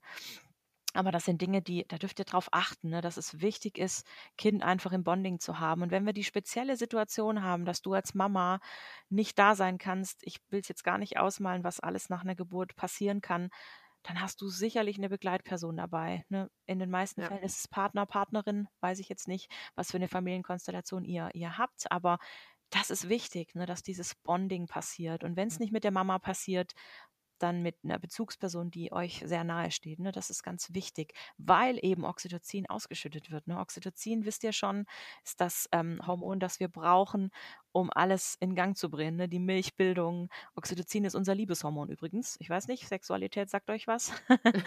da, ja, sonst ähm, wären sie alle nicht schwanger, würde ich sagen. ähm, kennt ihr? Und das brauchen wir da eben auch, ne? unser Liebeshormon. Und das ist was, was nicht geschlagen, getreten werden möchte. Wenn ich mich da an gruselige Videos erinnere, wo Brüste ausgedrückt wurden, blaue Flecken entstanden, dann ist das natürlich nicht so sehr hilfreich, weil unser Liebeshormon Oxytocin ähm, möchte produziert werden. und das passiert ja, durch genau. viel Hautkontakt, ne, durch viel Bonden und dieses erste, erste Anlegen eben, das eben wichtig ist in den ersten Stunden. Ne. Da kannst du dir gerne Unterstützung holen. Wenn dir das eben jetzt auf dem Schirm ist, darf man da auch gerne nachfragen. Ne. Da kann man Hilfe bekommen, ganz wichtig. Genau, und ähm, das ist halt auch wichtig, wenn ihr bei der Auswahl des Krankenhauses, wenn ihr da auch fragt, ob die Möglichkeit auch da besteht, also wie lange ihr entweder im Kreissaal mhm, oder in einem separaten Raum. Also bei uns war das ein separater Raum, in dem wir dann gebracht wurden. Ähm, wie lange ihr da die Zeit habt und die Möglichkeit, halt wirklich so gemeinsam als kleine Familie anzukommen und ähm, dieses Bonding halt ja zu vollziehen, ob es da vielleicht auch sogar ein Bett gibt, wo der Papa sich mit ins Bett kuscheln kann, mhm. ähm, dass ihr da noch mal, dass ihr da auf jeden Fall noch mal fragt. Also wir hatten damals, das war so ein bisschen Glück äh, im Unglück, weil auf der in dem Kreissaal oder auf der ähm, ja, in der Kreissaalstation war so viel los, also dass wir, glaube, drei Stunden in diesem Bondingzimmer lagen, weil ich glaube, danach kamen dann halt so viele Geburten und auch etwas mhm. komplikationsreichere, mhm. äh, dass dass da einfach, also die Hebamme hat mir einmal geholfen, äh, die Lilu damals anzudocken und dann lagen wir da und haben gewartet und sind, glaube ich, drei Stunden später ähm, bin ich erst auf die Wochenbettstation gekommen. Also das fand ich so wow. ganz schön, weil das hat uns halt gut. wirklich diese Zeit halt ähm, auch gegeben. Aber äh, ja, mein Mann war eher wie so ein Flummi. Also der war danach so, der war erst so, also so unter war der total ruhig und, in, und danach, als er so realisiert hatte, was passiert war, ist er durch dieses Zimmer gesprungen wie so ein Flummi und war völlig Siehste, so. Das war das Oxytocin, das sag ich dir. genau. ähm, also ja, total, total spannend. So dass wir auch, äh, und die Lilu hing dann da halt an meiner Brust äh, diese drei Stunden lang. Nee, also war das war wirklich, eine äh, 'ne 'ne 'ne ganz, ganz 'ne ganz, ganz tolle Zeit und, Ja, ähm, gut, dass du das das das sollte man auch wirklich, äh, mit viel Hautkontakt und lieber mit einer Decke drüber oder so, Richtig, ja, also klar, ne, ihr ihr seid eingepackt. Ich finde ganz oft, ähm, klar, so ein so 'n Top fürs Bonding, das wirst du im Kreißsaal noch nicht dabei haben. Das ist übrigens was, was ich auch sehr, sehr liebe, wenn wir müssen im Krankenhaus definitiv auf Sicherheit achten, ne? Ähm, da sind schon blöde Dinge passiert, also nicht bei uns, ne, bei bei vielen anderen, dass ich denke so, so ein Top auch, ne, nackt Haut auf Haut ist echt einfach super, ne? Also und man hat immer so Angst vor Auskühlung. Ich rede jetzt wieder von reifen Neugeborenen. Definitiv, ja. ne? Das ist einfach, ihr werdet beide schwitzen, ne? Also ich habe da schon Frauen äh, aufgedeckt und dachte, Hilfe, ne? da war es echt warm, genau. Und ich finde es super wichtig, wenn ihr das ansprechen könnt, wenn ihr entbindet, Hautkontakt bis zur Station. Ne? Also dieses ähm, Haut auf Haut, nackt einfach. Ne? Das, das tut nicht weh im Grunde. Das könnt ihr gerne nachfragen, ob das möglich ist, weil ihr fördert einfach erstmal den intensiven Kontakt zwischen euch beiden. Ne? Diese Beziehung. Ne? Die meisten Kinder schlafen dann irgendwann auch zwischen euren schönen Brüsten und warten erstmal, was dann kommt. Ne? Aber diese Montgomery-Drüsen übrigens, die wir ähm, um die Mamille herum eingebettet haben, das sind ja unsere Duftdrüsen. Ne? Und du hast Kolostrum, haben wir schon drüber gesprochen, ja schon produziert mhm. in der Schwangerschaft, das riechen die ja auch. Ne? Und ich habe schon so viele krasse Sachen erlebt, Patientin ins Zimmer gebracht, zack, Kind gerade noch zwischen den Brüsten gelegen, angedockt. Ne? Also das sind ganz tolle, schöne Dinge. Man hat immer so steife Vorstellungen auch von, ich muss diese Stillposition machen, ich muss das machen. Ist erstmal gar nicht wichtig. Ne? Erstmal ja. erstes Anlegen. Ja, natürlich kann es da auch zu Schwierigkeiten kommen, aber wir gehen jetzt mal von dem Fall aus. Das wird erstmal gefördert. Das ist ja erstmal wichtig, dass ihr das wisst, ne, was das mit diesem Bonding auf sich hat. Und dieses sofort anziehen, es wird kalt, lass den Gedanken erstmal beiseite. Ne? Also erstmal ist das Bonding ganz wichtig und wir kriegen gleich Besuch und Hilfe und da. Das sind alles so Sachen, glaube ich, die schon ziemlich stark auch dann stören könnten. Ne? Vielleicht. Das ja. ist, glaube ich, sowieso was, was ich euch empfehlen würde. Ich weiß nicht. Ich finde immer, Besuch auf einer Wochenbettstation ist. Ähm, naja. Da gibt es sicherlich tausend Meinungen dazu, aber ich finde ja. irgendwie, man sollte sich die Zeit als Familie nehmen genau. die man braucht und da, dass da nicht zehn Leute äh, ja. am Ende zu Besuch Ja, gut, ne? sicherlich auch was Kulturelles, denke ich. Ne? Richtig, genau. Immer. Das ist was Kulturelles. Also von daher, da gibt es, ähm, genau, da, deswegen, äh, das ist jetzt eher so mein, meine, meine Meinung, äh, die kann da sicherlich äh, differenzieren. Aber was mich vor allem auch so, denn die nächsten, also dann äh, ist, ist man auf der Wochenbettstation angekommen. Ja. Und äh, liegt man da und kuschelt und ist irgendwie total fasziniert von diesem kleinen Bündel Leben, was da liegt. Und ähm, ja, aber dann, man Kommt. ist auch genauso verzaubert, wie man ist, auch genauso überfordert. Ja, das stimmt. Was macht man jetzt? Und vor allem, wie oft müssen die jetzt trinken und äh, muss man die jetzt wecken? Und oh Gott, die schlafen, kriegen die jetzt genug ja. zu essen und kommt ja. da überhaupt ausreichend raus und so weiter und so weiter. Ja. Also ab dem Moment ähm, beginnt ja diese Mama-Schleife im Kopf. Äh, Genau, ob ja, alles also gut ist. dieses mein Kind verhungert ist ja schon, also erlebe ich bei vielen Frauen, ne? wenn das im Kreis halt so super geklappt hat oder da, wo du entbunden hast, vielleicht auch zu Hause, weil die Kinder natürlich im ersten Moment sehr wach und fit sind, erlebe ich übrigens auch sehr häufig bei Frühgeborenen, so 36. Schwangerschaftswoche und dann sind die Mamas so total euphorisch und freuen sich, aber es ist schon immer mal wieder gegeben, dass die Kinder dann erstmal platt sind. Ne, ja. dass die dann erstmal schlafen. Und es ist manchmal so ein Spagat, ne? Hm, ähm, wie oft muss ich denn jetzt anlegen, was für viele Mamas äh, tatsächlich wirklich, äh, bin ich immer wieder erstaunt, auch total neu ist. Ne? Dieses achtmal in 24 Stunden. Leute, das ist echt gut. Ne? also das finde ich echt super. Und dann jederzeit auch häufiger. Ne? Das kann wirklich mal passieren, die ersten Stunden, dass man da stündlich am, am Stillen ist. Wenn du dich da überfordert fühlst, versuch einfach auch dich zu melden. Ne? Also frag gerne nach. Jetzt wissen wir alle, dass wir Pflegenotstand haben. Ich erlebe das selber in meinem Job, aber es ist wichtig, da einfach nochmal nachzufragen. Natürlich noch wichtiger, wenn du es vorher selber weißt. Ne? Dann kannst du natürlich ganz anders einhaken und wissen, nee, das Kind kriegt hier gerade nicht zu, zu wenig. Das ist gut, ne? weil wir wollen ja die Milchbildung, haben wir vorhin drüber gesprochen, aufrechterhalten. Ne? Wir wollen sie ja schon erstmal dahin bringen, dass wir viel Milch haben. Ne? Deswegen umso wichtiger zu wissen, achtmal in 24 Stunden nach Bedarf jederzeit häufiger ist wichtig. Ne? Und dieses mein Kind schläft jetzt 24 Stunden, da bin ich immer sehr vorsichtig, da bin ich immer sehr gespalten. Ne? Wir wissen, es gibt Kinder, die können wir am Anfang, den ersten Stunden, die schlafen. Ne, da können wir so viel machen, wie wir wollen. Die schlafen erstmal, aber trotzdem umso wichtiger in dem Moment, dass wir sie im Bonding haben, ne, in diesem engen Haut-zu-Haut-Kontakt. Und ich erlebe es ganz oft, die Kinder kommen aus dem Kreissaal und kaum bin ich eine Stunde später wieder mit dabei im Zimmer, ist das Kind schon angezogen. Ne? Ich meine, da schlafen die auch, ne? Ja. ne? Das ist dann immer so schade, weil ich denke, dieser Hautkontakt, der löst so viel aus, ne? es ist so viel Oxytocin im Spiel, ne?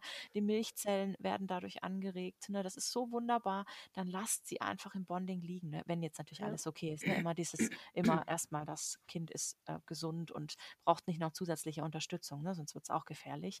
Aber dieses Richtig. erste Anlegen, wenn das im Kreißsaal eben ähm, korrekt auch passiert ist, ne, ihr habt da Hilfe bekommen, es hat alleine geklappt, würde ich das Bonding bevorzugen und dann einfach nochmal schauen in diesem Intuitiven. Ne, ihr braucht da gar nicht viel, viel einhaken. Ne, es gibt so viele Tricks, einfach die Kinder einfach dann an der Brust einfach anzulegen mit, mit korrekten äh, Positionen. Also Position ist das falsche Wort.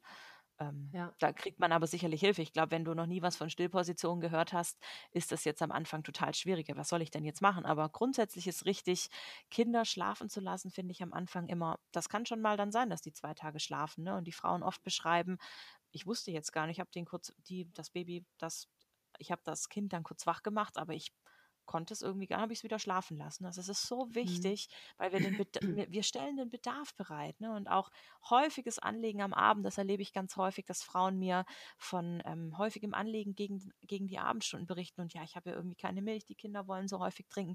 Das hat damit erstmal gar nichts zu tun, ne? sondern das nennt man dieses, das ist dieses Cluster. Ne? Clusterfeeding heißt häufiges Stillen in kurzen Abständen, Bedarf bereitstellen für den nächsten Tag, finde ich ganz wichtig zu wissen, dass das erstmal nichts Falsches ist, ne? dass das gut ist. Ne? Manche Kinder schlafen die ersten ein, zwei Stündchen dann auch auf Mamas Brust und dann gehen die los.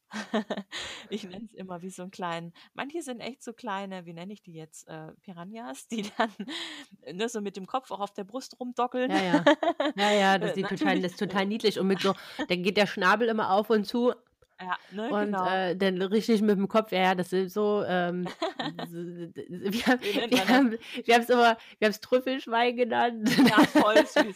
ja, also äh, ich finde ich finde es immer natürlich schade, wenn wir jetzt über so ganz normale Dinge sprechen und dann gibt es Mamas, die zuhören und sagen, ja, das klingt alles total schön. Bei mir war es leider anders. Also es gibt tatsächlich immer Dinge, wo du wirklich Unterstützung brauchst, weil du in irgendeiner Form merkst, äh, die Mamillenform ist ein bisschen anders oder die die Brust verhält sich anders. Ne? Das ist aber erstmal kein Grund, direkt auch aufzugeben. Ne? Also deswegen braucht es wahrscheinlich diese Unterstützung, diese Aufklärung, die wir hier leisten, dass das möglich ist. Ne? Das ist natürlich über einen Podcast ja. jetzt schwierig, Dinge zu zeigen, aber ähm, da gibt es auch wirklich Hilfestellung zu zeigen, wie man Mamillen formen kann. Ne? Natürlich muss auch immer die Anatomie stimmen, Mund-Kind. Ne? Da gibt es sicherlich auch Gründe, warum manche Kinder nicht so adäquat saugen, aber ich glaube, das ist jetzt hier ja, Rahmensprenger. Das würde jetzt, glaube ich, zu weit gehen, ja. ne, aber das ist eben wichtig, dass du das weißt. Schlafen die ersten 48 Stunden kontra. ne, also die Kinder müssen wach gemacht werden. Da gibt es schon auch ein paar Tricks, ne? Kinder nochmal wickeln, nochmal wach machen.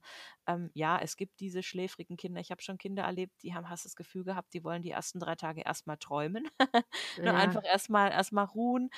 Man darf sie aber unterstützen. Ne? Man darf sie tatsächlich wach machen. Also alle zwei, zweieinhalb Stunden ist, ist ein guter Richtwert zu sagen, wir gucken nochmal, wir machen sie nochmal wach aber halt auch vieles im Bonding. Ne? Das finde ich ganz wichtig ja. zu wissen. Anlegen habt ihr gehört, achtmal in 24 Stunden und jederzeit häufiger. Ne? Ganz wichtig, ähm, um auch den Milcheinschuss zu reduzieren. Ne? Also früher war es. Vielleicht nochmal noch mal ganz kurz, wie lange ist denn diese Spanne? Also, mhm. äh, jetzt hatten wir ja gesagt, okay, alle zwei Stunden ungefähr, so auch nach der Geburt, mhm. ähm, wach machen und ähm, dann halt wickeln. Das finde ich schon mal einen ganz schönen Tipp. Und ähm, was halt auch, wenn manchmal schlafen die auch beim Stillen dann ein, Richtig. dass man die so unten am Kinn so ein bisschen triggert. ja, ne, also manche, genau, manche Kinder brauchen einfach, glaube ich, ein bisschen Animation. Es, es, gibt immer wieder diese, die einfach die, die, die Mamille im Mund behalten. Richtig, genau. abwarten. Ne? Ich finde immer, ähm, ein, ein, sanftes Bewegen oder mal ein sanftes Berühren finde ich immer schön. Ne? Ich finde immer mit, mit Sprechen ist Kindern schon oft sehr geholfen worden. Ne? Also ich finde immer andeuten, was man tut, eine ganz wichtige Hilfe. Ne? Ja. Genau, dass das nicht einfach, äh, ich, ich drücke dem jetzt irgendwo was ab oder ich kitzel irgendwo. ja, genau. genau. Aber wo, wie lang ist denn so diese Zeitspanne, bis, bis denn halt, also wo ich diese, wo es so wichtig ist, dass halt wirklich alle zwei Stunden das Kind äh, an der Brust ist und ähm, um diesen Milcheinschuss halt auch richtig zu fördern. Wie lang ist mhm. denn so diese Zeitspanne also, überhaupt? Ja, viele Frauen berichten, ähm, dass es so die, ja, man sagt so die 30, 30 Stunden nach Geburt. Was, wie viele Tage sind das? Ich muss rechnen. Anderthalb, ne? Ja, genau. Also nur nach, also da kann man mal von ausgehen, anderthalb bis zwei Tage beschreiben viele Frauen. Danach haben sie dann die Brüste werden wärmer, ne, es fängt an ein bisschen zu spannen, es fängt ein bisschen an zu kribbeln. Ne. Das ist so eine Zeit, wo ich finde, da muss man schon wirklich dranbleiben und drauf achten. Ne. Es mhm. gibt aber auch Frauen, die merken diese Zeitspanne ein bisschen später. Ne. Das kann mit verschiedenen Faktoren, gerade auch ein Kaiserschnitt zusammenhängen. Ne. Da haben wir ja nicht den natürlichen Verlauf der Hormone, ne, sondern es wurde ja in irgendetwas in dem Sinne eingegriffen, ne, mhm. ähm, dass das dann auch später sein kann. Ich habe auch schon Mamas gehabt, dritter, vierter Tag erst, ne, wo das dann angefangen hat. Ähm, daher ist unterschiedlich. Ne? Also okay. ich gehe von zwei bis vier, fünf Tagen sogar aus. Ne? Das kann alles passieren. Genau. Und muss man denn immer beide Brüste mhm. dann halt anbieten, also gerade so bis zum Milcheinschuss, oder mhm. reicht das, wenn ich immer die eine und dann die andere ja. nehme? Jetzt ist es natürlich so, dass ähm, man schon sagt, beide Brüste produzieren extra. Ne? Das ist ganz wichtig. Es gibt ja auch Frauen, die nur mit einer Brust stillen können. Ähm, daher finde ich es am Anfang immer, ja, natürlich ist beide Seiten zu stillen super schön. Ich habe aber schon so oft Mamas erlebt, die haben dann so schön an einer Seite angelegt, wo ich einfach gesagt habe, auch hey, das ist super, jetzt lassen wir den kleinen Schatz erstmal hier liegen und warten erstmal ab und dann schauen wir einfach, man geht eigentlich nach dem Gefühl der Brüste auch so ein bisschen. Ne? Es ist nicht immer gesagt, beide Brüste zu entleeren. Ich glaube, da machen sich manche Mamas ganz viel Stress, ne? wenn man, oh, jetzt, jetzt trinkt er hier so, trinkt das Baby hier gerade so schön, jetzt muss ich es nochmal wechseln. Ich finde, da ja. kann man sich echt viel Stress machen. Das ist erstmal gar nicht so entscheidend. Natürlich ist es schön, wenn beide Brüste entleert werden, ne? aber da wir ja wissen, dass beide auch separat produzieren, schön im Wechsel anzulegen, ist schön und auch wichtig, aber nicht vor äh, jetzt als erstes, ich muss jetzt beide sofort entleeren. Das ist jetzt erstmal gar nicht so das Thema. Ne? Das darf man machen, gerade wenn Kinder sehr viel sehr schnell einschlafen, ne? dass man dann sagt, ähm, ich nehme sie nochmal hoch, ich wechsle einfach nochmal. Ne? Das ist auch ein guter Ansatz, zu sagen, dann wechsle ich nochmal. Ne? Aber im ersten Moment ist es erstmal gar nicht so entscheidend, zumindest bei einer Mahlzeit immer beide anzubieten. Das kannst du machen. Ich finde aber, Mhm. es ist kein Muss, ne? Ich glaube, manche Frauen sind da ganz arg drauf getrimmt, ich muss jetzt beide entleeren. Das wird im Milcheinschuss mal spannend, ne? Wenn dann eben beide Brüste sehr voll sind, sehr prall, dann macht das durchaus Sinn, ne? Aber am Anfang finde ich, genießt es erstmal korrekt anzulegen, ne? Das sind so Dinge, die ich wichtig finde, zu Ja. Das finde ich nochmal ganz spannend, weil ich weiß, äh, dass so immer so, ja, und beide und dann, ich weiß gar nicht mehr, wie das war, und dann mit der, mit der man aufgehört hat, musste man dann Mhm. auch wieder anfangen und Ganz äh, dann nochmal Mhm. wechseln. Und ähm, genau, also ist das mit diesem, da wo ich aufgehört habe, muss ich auch wieder anfangen? Pass auf, also es ist echt krass, weil du das jetzt auch So, ah, pass auf, oh Mann, ich habe es schon hundertmal erzählt. Ne, du, Diese armen so Märchen immer. Das ist so spannend, weil du das jetzt auch erzählst und ich so viele Frauen dann immer sage, wenn ich in Beratungen bin, jetzt, da muss ich aber jetzt wieder anfangen, weil da habe ich aufgehört. Wenn ich sie dann frage, welche Brust von beiden ist denn gerade die, wo du denkst, oh, die ist praller, die ist fester, da muss was raus. Das Problem ist, wenn das dann nicht die ist, die jetzt dran wäre, hast du vielleicht in der nächsten Stunde ein Problem, ne, weil die dann immer praller wird. Und ja, wir wissen, dass natürlich die Brüste unterschiedlich produzieren. Deswegen nimm wenn die Seite, wo du gerade merkst, da müsste ich jetzt anlegen, weil die ist so prall. Ja, und wenn es mal in dem Moment die Seite ist, die du gerade auch schon angelegt hast, ist es erstmal okay. Ne? In den meisten Fällen kann man die andere Brust ja mit äh, offen lassen und manchmal laufen, läuft ja eben die Milch auch mit ein bisschen ab. Das finde ich ganz toll. Ne? Wenn, man zu, wenn man natürlich zu wenig Milch hat, wäre es total schade, wenn die Ja. gute Milch verschwendet werden würde. Aber das ist eher mein Ansatz zu sagen, nimm die Brust, die eben in dem Moment einfach praller ist, weil die muss natürlich logischerweise entleert werden. Ne? Da scheint es ja Ja. irgendwie zu spannen. Deswegen Kopf ein bisschen raus mit diesem, da habe ich aufgehört, hier muss ich wieder anfangen. Tatsächlich ist es ja auch so, ich glaube, das ist ein ganz wichtiger Aspekt, vielleicht hier nochmal mit reinzubringen. Die Kinder produzieren ja auch die Milch wieder neu beim Saugen. Ne? Man hat ja oft das Gefühl, ähm, ich mache jetzt fünf Stunden Pause als ganz blödes Beispiel, weil in der Zeit produziert sich die Milch. Das stimmt so nicht. Ne? Sondern Mhm. während die Kinder saugen, wird die neue Milch eben auch produziert. Und das finde ich ganz wichtig auch zu wissen. Ne? Manchmal hört man so Märchen, wir müssen jetzt drei Stunden Pause machen und warten. Zum einen wegen der Verdauung, zum anderen wird da erst die Milch produziert. Das stimmt jetzt so nicht. Deswegen ganz wichtig, häufiges Anlegen. Da können auch mal kurze Stunden dazwischen sein nur und eben die Brust, die dir dann in dem Moment am prallsten erscheint. Ne? Genau. Finde ich ganz Und wichtig. jetzt ist ja quasi Angebot und Nachfrage. Also im Mhm. Prinzip, umso mehr ich das Kind anlege, umso mehr wird dann halt auch kommen. Jetzt ähm, war das beispielsweise bei mir und habe ich jetzt auch schon bei anderen gehört, dass man, ich glaube, das bezieht sich jetzt eher dann, wenn der Milcheinschuss äh, im Prinzip stattgefunden hat, aber dass man quasi so eine gute Brust hat und eine, naja, Ja, das da ist immer das spannend. Buffet so ein bisschen halb leer, so fühlt sich das an. also das merkt man auch beim Kind, ne? Also auch das Kind entwickelt eine Lieblingsbrust. Also jedenfalls habe ich das so äh, empfunden. Und äh, eine Freundin von mir auch, die gesagt, ja, ja, der hat schon äh, seine Lieblingsseite. Ähm, kann man dann halt darüber das halt dann noch steuern, dass man beispielsweise immer, äh, wenn man, selbst wenn jetzt der eine Brust halt sehr prall war, äh, dass man dann so zum Ende hin einfach da nochmal kurz anlegt und sagt, damit da noch ein bisschen was in Gang gebracht wird? Macht das Sinn oder Definitiv. ist das. Also ich finde es immer ganz wertvoll zu wissen, dass in der Stillberatung oder auch beim Stillen gibt es so viele Möglichkeiten, die bunt sind. Ja, also das ist ganz wichtig, vielleicht auch nochmal zu erwähnen, dass es manchmal nicht diesen einen Fahrplan gibt, sondern dass es bunt ist. Und ich meine, es hat schon vielen Frauen geholfen zu sagen, ich fühle mich mit der einen Brust einfach wohler, die kann ich so ohne Probleme stillen. Dann habe ich eben einfach eine Seite, wo ich einfach merke, hm, die hängt. Für mich ist immer die Frage, wo ist die Ursache? Ne, warum ist Ja. das so? Ne? Ich, ich glaube, es gibt Frauen, wie, wie du jetzt auch und deine Freundin sagen, ihr hattet da so eine Lieblingsbrust. Ne? Ich frage mich immer, ja, das kann es definitiv geben.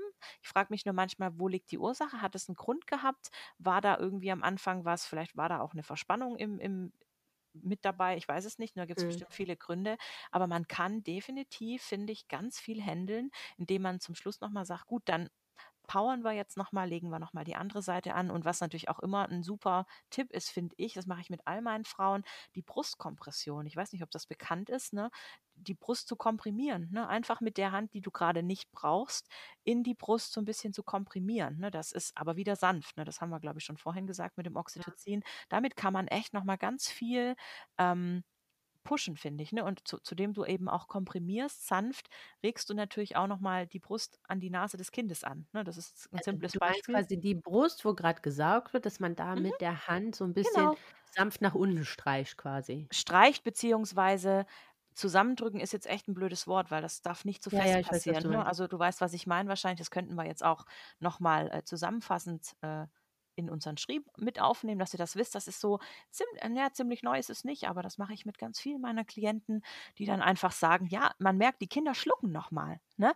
weil eben nochmal ja. ein bisschen Schwung mit reinkommt. Und das nennt man Brustkompression. Ne? Das ist jetzt ja. ein simpler Tipp. Natürlich gehört auch viel Brustmassage mit rein. Übrigens ganz, ganz wichtig, äh, lasst euch das nochmal ähm, über unser Skript auch nochmal vors Auge bringen, diese Brust, Brustmassagen. Ne? Das sind ganz hilfreiche Tipps in den ersten Tagen, direkt auch schon aus dem Kreißsaal auf die Station, dass ihr das machen könnt. Oxytocin fördernd übrigens.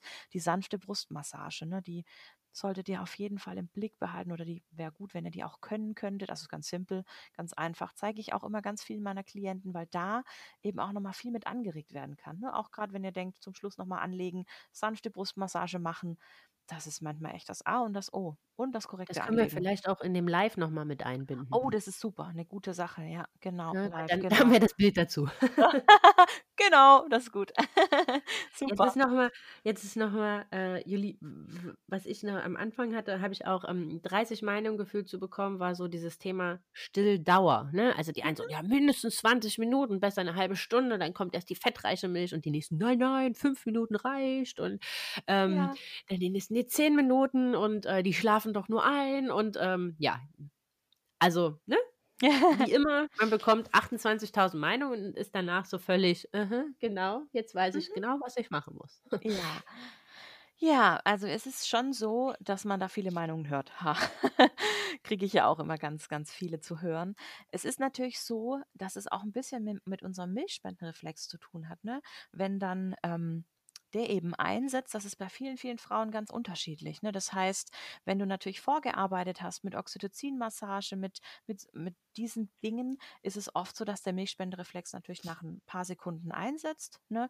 Es, äh, die, die Milchbildung wird gefördert, nur die Kinder, manchmal merkt man das auch anhand von dem Kribbeln, die fangen an, nochmal intensiver zu saugen. Ne? Das bedeutet tatsächlich auch, dass es da unterschiedliche Kinder gibt, ne? was natürlich logisch ist. Ja. Manche trinken eben 10 Minuten, manche trinken 20 Minuten. Ich finde jetzt mal grob gesagt, nagelt mich nicht fest, ein guter Richtwert sind so 15 bis 20 Minuten. Ne?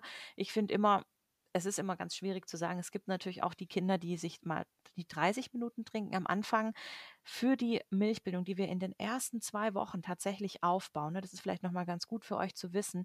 Da entscheidet sich nochmal ganz viel, dass wir nach ein paar Tagen schon 500 Milliliter Muttermilch bereitstellen können. Das finde ich einen ganz tollen Aspekt. Ne?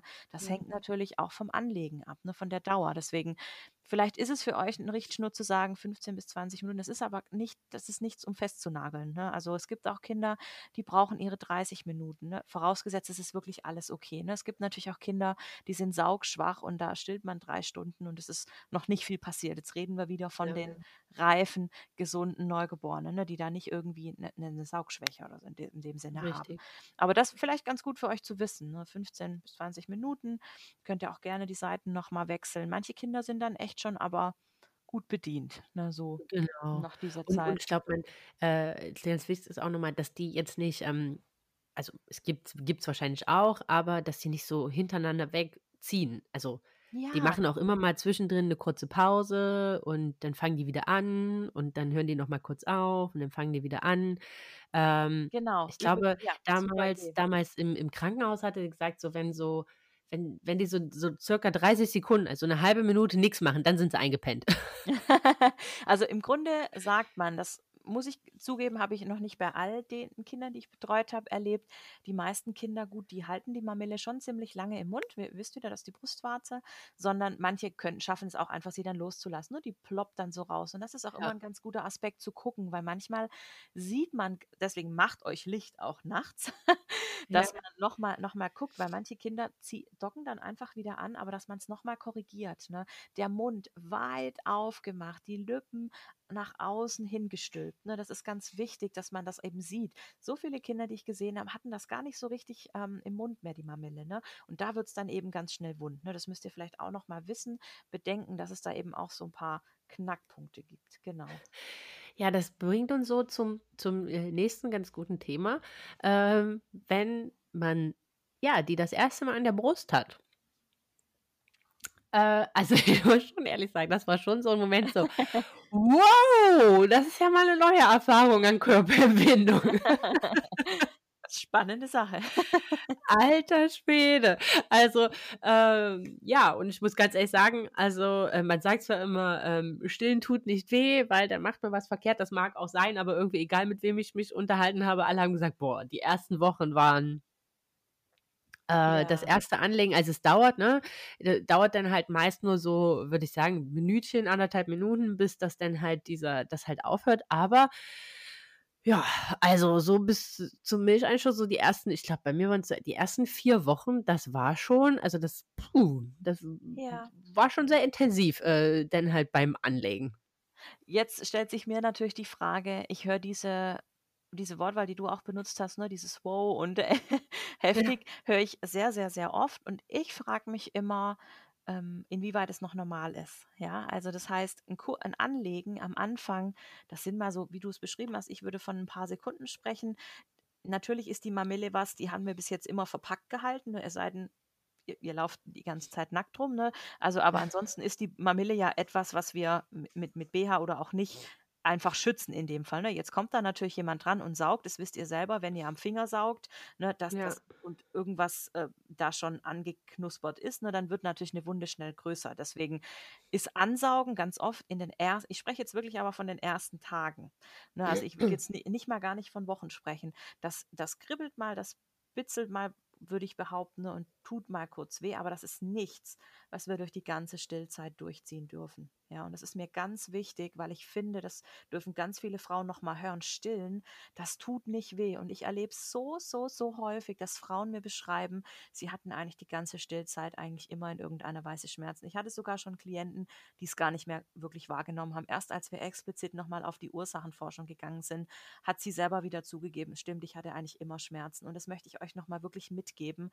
Dann holt euch bitte schnell Hilfe. Ne? Diese mhm. erste Ansaugschmerz, ja, den gibt es. Aber danach muss es wirklich zu, zu, zur Ruhe kommen. Ne? Also das darf ja. nicht sein. Da gibt es viele Gründe für, müssen wir jetzt gar nicht hier ausführen, aber dann stimmt da was nicht. Ne?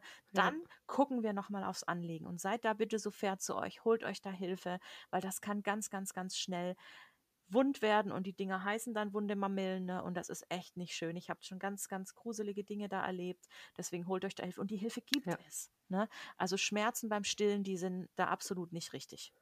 Ja, da, genau. äh, da gebe ich dir, gebe ich dir total recht. Also ist auch in Vorbereitung auf die Folge, äh, hatte ich dann halt nur so gesehen, dieses, ähm, ja, wenn der, wenn die Brustwarze nach dem Stillen ja, so Lippenstiftform, also wie, äh, genau, ne? Ja. Dann, dann ist halt was nicht richtig. Mhm, genau, ne? also, dann, dann ist halt. Genau, Spitze nach oben, ne?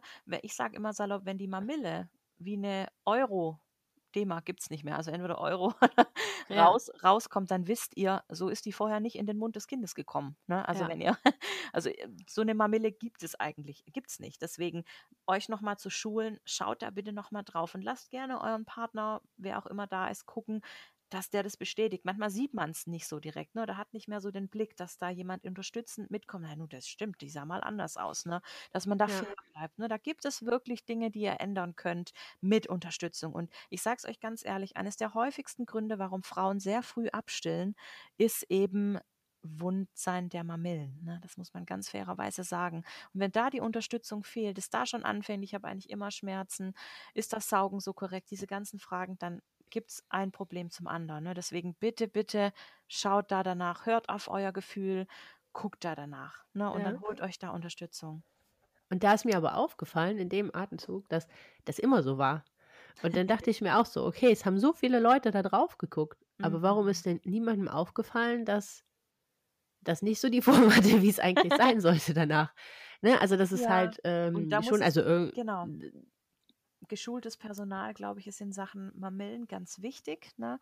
Ich will da jetzt ganz vorsichtig sein, ne? Ich glaube, viele haben da schon einen Blick dafür, aber dann muss man eben auch Hel Hilfestellung geben und beim Anlegen noch mal draufschauen, ne? Und natürlich ganz oft ist es so, braucht's tatsächlich tatsächlich auch den Blick für orale Geschichten im Mund des Kindes, ne? Das ist natürlich auch das A und das O. Manchmal ja. liegt es gar nicht daran, dass man irgendwie nicht korrekt anlegt, sondern es gibt auch mehrere Gründe. Aber dafür sind die Stillberaterinnen, die dafür einfach ausgebildet sind, einfach auch Ja. da, da nochmal mit reinzuschauen. Ne, ganz wichtig. Deswegen, Sandra, das tut mir furchtbar leid, dass du da. Ja, ist so, ne? Also ich meine, gehört dazu. Das ist unsere, ich meine, mittlerweile habe ich es akzeptiert, Geschichte, ne? Es ne? ist unsere, es ist unsere Geschichte Voll und äh, also äh, wir haben trotzdem eine tolle Beziehung, ne? Wir haben, ich habe vier Monate am Ende äh, gestillt und zugefüttert. Ähm, dann war es an dem Punkt, wo ich gesagt habe, das ist einfach äh, für unsere für unsere Beziehung nicht mehr gut. Also es war dann, als sie anfing halt auch Brei zu essen und ähm, dann wurde das halt so wenig, äh, weil halt einfach der Bedarf halt nicht mehr so hoch war. Die Frustration war auf beiden Seiten maximal und da war dann einfach so der Punkt, wo ich gesagt habe, nee, also bevor ich jetzt hier alles an die Wand schmeiße, jedes Mal, wenn ähm, ich, wenn ich mein Kind stillen möchte, Ja, weißt du, das, das bringt dann niemand was und Ja, genau, du verlierst dich selbst und das ist dann halt der Punkt, das ist einfach für unsere Beziehung nicht gut und ähm, von daher habe ich dann den äh, für mich damals schweren, schweren Herzens den Entschluss gefasst, okay, es macht jetzt äh, hier keinen Sinn mehr. Es ist, sie wurde halt auch immer aktiver. Vorher habe ich halt immer noch auch dazwischen, äh, zwischen den einzelnen Stillmahlzeiten dann halt noch abgepumpt, äh, um halt die Milchproduktion da halt zu mhm. fördern. Aber dann hängst du da 20 Minuten an dieser Pumpe, du kommst nicht weg. So, das Kind liegt da, das äh, will aber jetzt mittlerweile dann halt auch äh, beschäftigt werden und bespaßt werden und auf den Armen. Du wirst dich ja auch mit dem beschäftigen und du bist dann da immer so zwischen Baum und Burke und ähm, das war Ja, einfach nachher nicht mehr händelbar. Weißt du, also das hat so viel definitiv. Raum eingenommen, einfach von so einem Tag. Und ich habe einfach das Gefühl gehabt, ich werde ihr gar nicht mehr gerecht, einfach weil ich da so hinterher jage, dass das unbedingt funktionieren soll. Und ähm, das war einfach Zeit, wo, wo, wo die ich schöner verbringen konnte mit ihr Genau, ja, gemeinsam. und wie gesagt, wenn man nochmal auf die Beziehung guckt, ich sage immer so, so schön vielleicht auch, es muss ja zwischen euch beiden passen. Ne? Jeder muss sich in dieser Beziehung wohlfühlen. Und sobald es einen gibt, der das nicht mehr kann, finde ich, muss es kommuniziert werden. Ne? Dann finde ich, muss man nochmal gucken, woran hakt's und dann muss entschieden werden, finde ich. Ne? Also diese Beziehung zwischen euch beiden, ne, da ging es einem von euch beiden ging's nicht gut. Und in dem Fall warst es Genau. du. Ne? Genau. Super, super, dass du das sagst. Genau. Ja. Ähm, bevor wir zum Ende kommen, habe ich noch zwei Themen, die ich äh, Yeah. relativ ähm, wichtig finde. Das ist einmal, was ja gerade so zu Beginn äh, relativ häufig vorkommt und was auch eine ja sehr sehr krasse Erfahrung war, muss ich ganz ehrlich sagen, ist eine Brustentzündung. Juhu. Das ist Ja. sowas, das braucht man quasi wie eine Beule am Kopf. So gar Ja. nicht. Ja, oh Mann, das, das ist, also, puh, ja. Ja, Äh, aber vielleicht noch mal, wie äußert sich das? Was kann man machen? Und es ist normal, dass das passiert. Also gerade in den ersten Wochen ist das ja, äh, meine ich, relativ, kommt das ja relativ häufig vor, ne? genau. Also jetzt möchte ich mich mal davon äh, freisprechen zu sagen, dass wir immer die Götter sind, die die Brustentzündungen da äh, wegmassieren, wegbekommen. Wir können natürlich Hilfestellung geben ne? und auch Tipps, wie man es vielleicht sogar vermeiden kann. Ich finde immer krass, wenn ich von Klienten höre, ich habe jetzt in den ersten fünf Wochen schon die vierte Brustentzündung. Da ist meiner Meinung was falsch. Ne? Also da stimmt Ja, was nicht, weil die vierte, fünfte Brustentzündung, ein großes Lob an dich, wenn du immer noch stillst. Ja, also da möchte ich ja, mal fair bleiben. definitiv. Das ist kein Spaß, ne? weil in den meisten Fällen fühlt man sich irgendwie richtig, richtig mies. Ne? Also man hat wirklich wie so eine Grippe. Ja, also ich habe erlebt Frauen, zu denen ich nach Hause komme, die, die, können, die können fast nicht mehr. Ne? Nee, also das habe ich noch nie erlebt, Juli. Ich habe mich noch nie so gefühlt. richtig. Ich hatte Und richtig Fieber und da war nichts mehr mit Aufstehen oder irgendwas. Also es ist wirklich, es ist total krass. Richtig. Ne? Und also ich weiß gar nicht, wie früh man es tatsächlich merken kann. Also ich habe Klienten erlebt, die mir gesagt haben, ja, gestern hatte ich eben ein bisschen Stress. Übrigens tatsächlich ein großer Killer, wie ich nochmal sagen möchte. Ganz oft prädestiniert dafür, dass man dann eben in eine Brustentzündung rutscht, ne, weil durch Stress ne, Oxytocin gehemmt wird. Die Kinder geben ihr Bestes, die trinken, aber in dem Fall können sie es dann einfach nicht so entleeren, wie wir es brauchen. Die Milch staut sich und es kommt dann eben ganz simpel erklärt zu diesem Milchstau, der sich, der sich hocharbeitet ne, und dann natürlich irgendwann eine Brustentzündung wird. Mhm. Wollen wir mal bei der Brustentzündung bleiben, weil es geht natürlich auch immer alles noch ein Stück krasser. Aber so eine Brustentzündung ist einfach, in oft ist es so, dass die Frauen mir beschreiben, es gibt eine rote Stelle, es gibt eine riesig verhärtete Stelle. Ne? Ich empfehle meinen Frauen immer oder die Frauen, die ich betreue, das einfach mal einzuzeichnen. Ne? Nehmt euch einen Stift, mhm. zeichnet das einfach mal ein, dass ihr wisst am nächsten Tag, man, manchmal ver vergisst man ja auch Dinge wieder, dass man sieht, gestern war die rote Stelle, die Verhärtung einfach hier, ne? heute ist sie woanders. Ne? Ich meine, du kannst auch die einen größten Teil deiner Brust rot haben, ne, mit Verhärtungen. Das ist dann natürlich noch krasser, ne? Und du hast das Gefühl, du kannst nichts tun. Ne? In den meisten Fällen geht es einher mit Fieber. Ne? Ja. Viele Frauen sind da schon bei 40, 41 ne, und sind wirklich richtig, richtig fertig, schlapp. Das ist wirklich grippeähnlich, vielleicht manchmal sogar noch schlimmer. Ne? Was ja. ich immer empfehle, ihr lieben Frauen, ihr lieben Mamas, versucht 24 Stunden euch ins Bett zu legen. Ne? Also das ist erstmal die Ruhe zu geben. Natürlich darf man auch mal das Fieber senken, was natürlich auch sehr wichtig ist. Ne? Wenn ihr könnt, weiter anlegen. Wenn ihr könnt, bitte kühlt. Ne? Da hat Sandra vorhin schon angesprochen, diese Kohlblätter. Die könnt ihr tatsächlich auch mit einem Wellholz erstmal wie sagt man da, planschieren, glaube ich, ne? Also dass die, ja, so dass platt machen, dass die, genau, dass die dass platt die, macht, äh, genau, dass ihr die Brustwarze, aber bitte, also Mamille, nochmal Fachwort, einfach ausspart, ne? Dass ihr mit Kohlblätter kühlt, die ihr aus dem Kühlschrank holt, diese Kühlpacks drauflegt, ne? Was ich ähm, ganz wichtig finde, ist einfach nochmal gesagt, diese Ruhe. Ne?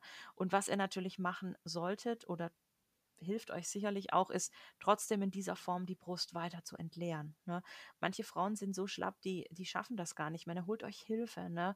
Man darf sicherlich auch mit seinem Partner zusammenarbeiten, finde ich ganz wichtig, ne? in eurer Anleitung, aber dass die Brust weiter entleert wird. Was ich bei Milchstau und Brustentzündung in den letzten Monaten ganz häufig gemacht habe, ist tatsächlich, ähm, man darf sogar mit einer Vibration arbeiten. Ich weiß nicht, also jetzt müssen wir mal mir fast peinlich zu sagen, ähm, so einen Vibrator zu Hause habt oder eine elektrische Zahnbürste oder so Dinge, ne, da kann man auch sanft anfangen zu, zu bewegen. Ne? Aber bitte, bitte, es darf nichts wirklich Schmerzen machen, ne? weil ja. dann verschlimmern wir die Dinge noch. Also so eine Brustentzündung, bitte seid da fair zu euch und meldet euch, geht zu eurem Frauenarzt, besprecht das mit eurer Hebamme, ruft die Stillberaterin an.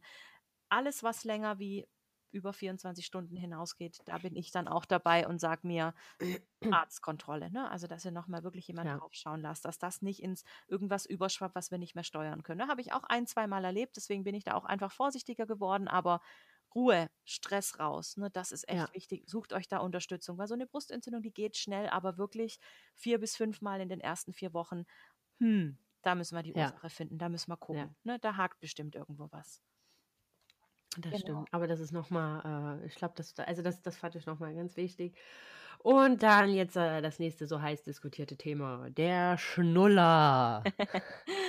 ja. Bloß kein Schnuller. das ist echt äh, sehr spannend gerade. ja, ähm, ich möchte dazu sagen, ähm, wir in der Stillberatung ähm, haben uns einem Kodex, dem WHO-Kodex, verpflichtet. Das führt jetzt zu weit aus, wenn ich da jetzt sage, um was es da konkret geht, dass wir solche Dinge tatsächlich gar nicht, also wir empfehlen es nicht. Und natürlich werden wir damit mhm. konfrontiert. Mhm. Das heißt, ich würde euch weder Magen noch sonstige Empfehlungen über äh, dieses Thema Schnuller geben. Aber es ist was, was die Klienten immer wieder fragen und immer wieder wissen möchten. Du fragst es mich auch, Sandra. Deswegen finde ich es wichtig, dass wir nicht einfach sagen, das gibt es nicht, weil das ja. Thema ist sehr weit verbreitet.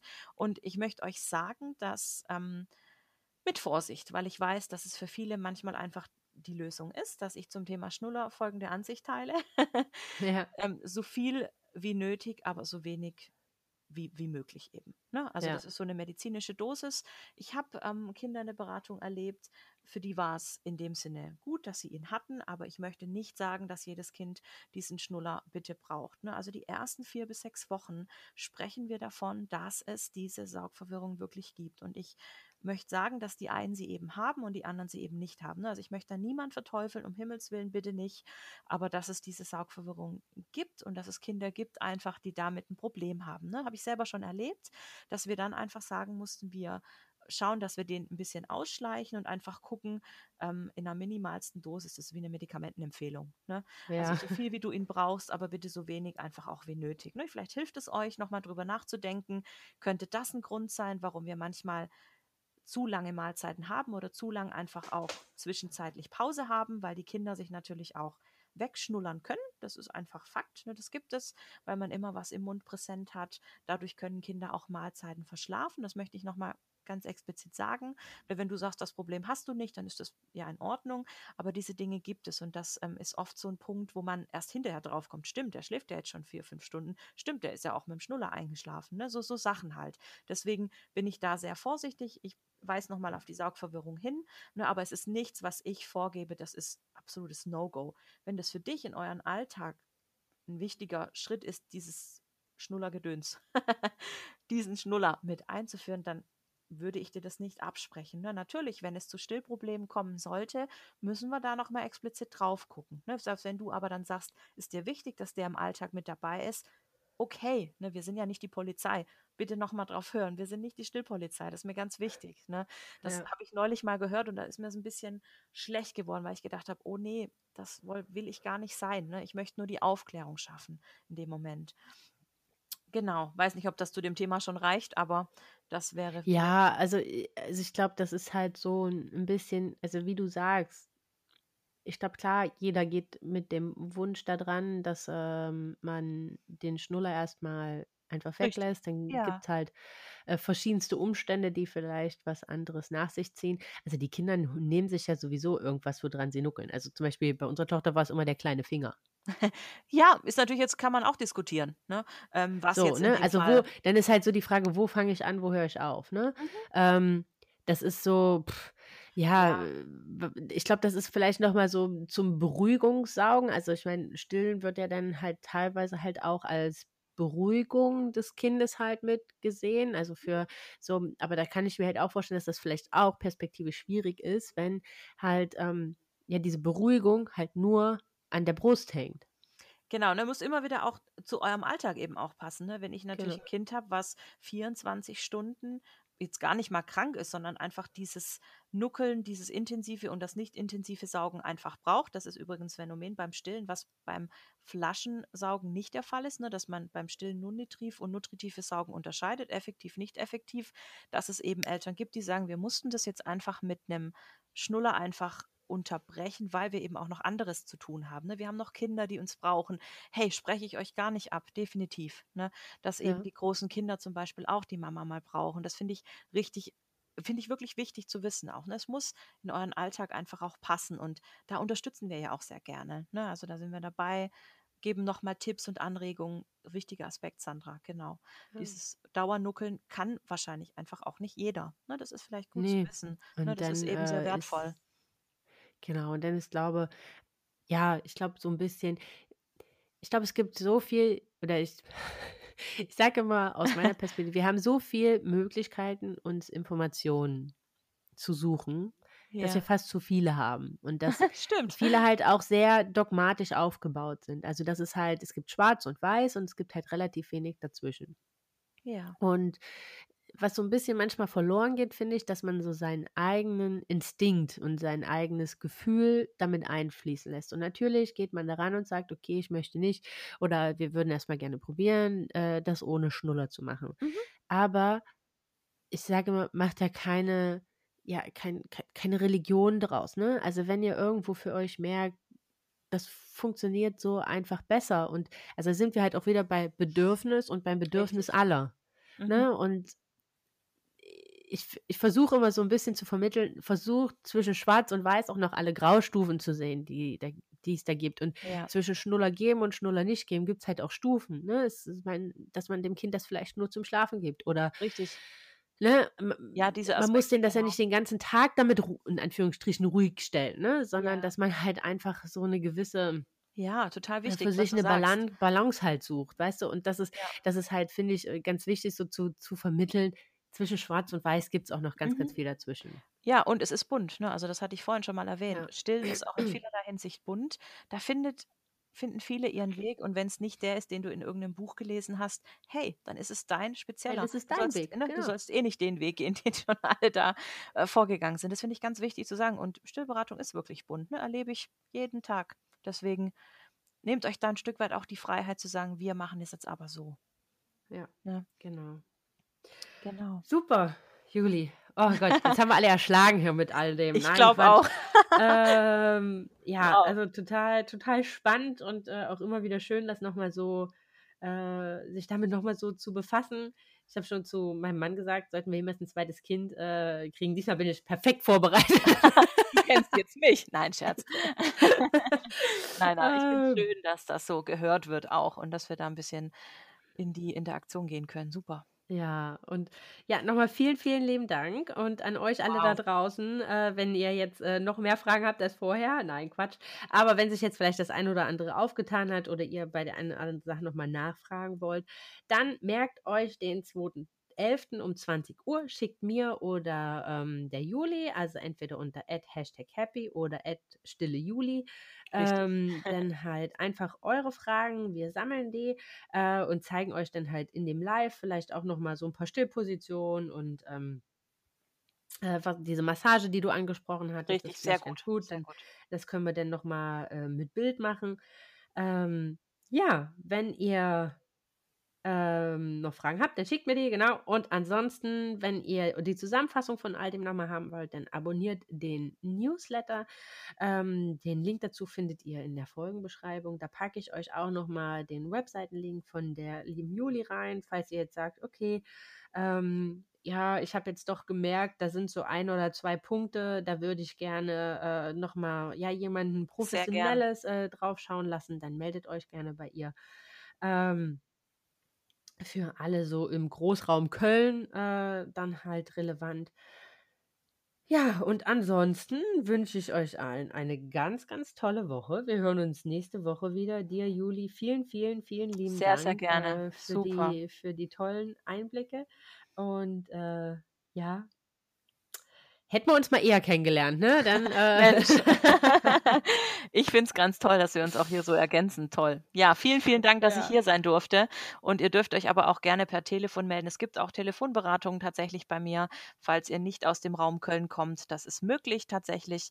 Und wie gesagt, Stille Juli hat Sandra schon gesagt. Ihr findet mich auch auf Instagram. Könnt ihr auch gerne eben dann die Fragen, die brauchen wir. genau, genau, schickt sie uns. Richtig. Und wir freuen uns äh, ganz ja. auf euch am 2.11. 11. und 20 Sehr Uhr. Bis dahin wünsche ich ja. euch noch eine ganz, ganz tolle Woche. Kugelt noch fleißig rum, genießt eure Murmel, genießt äh, noch die Schwangerschaft und dann hören wir uns nächste Woche wieder. bye, bye.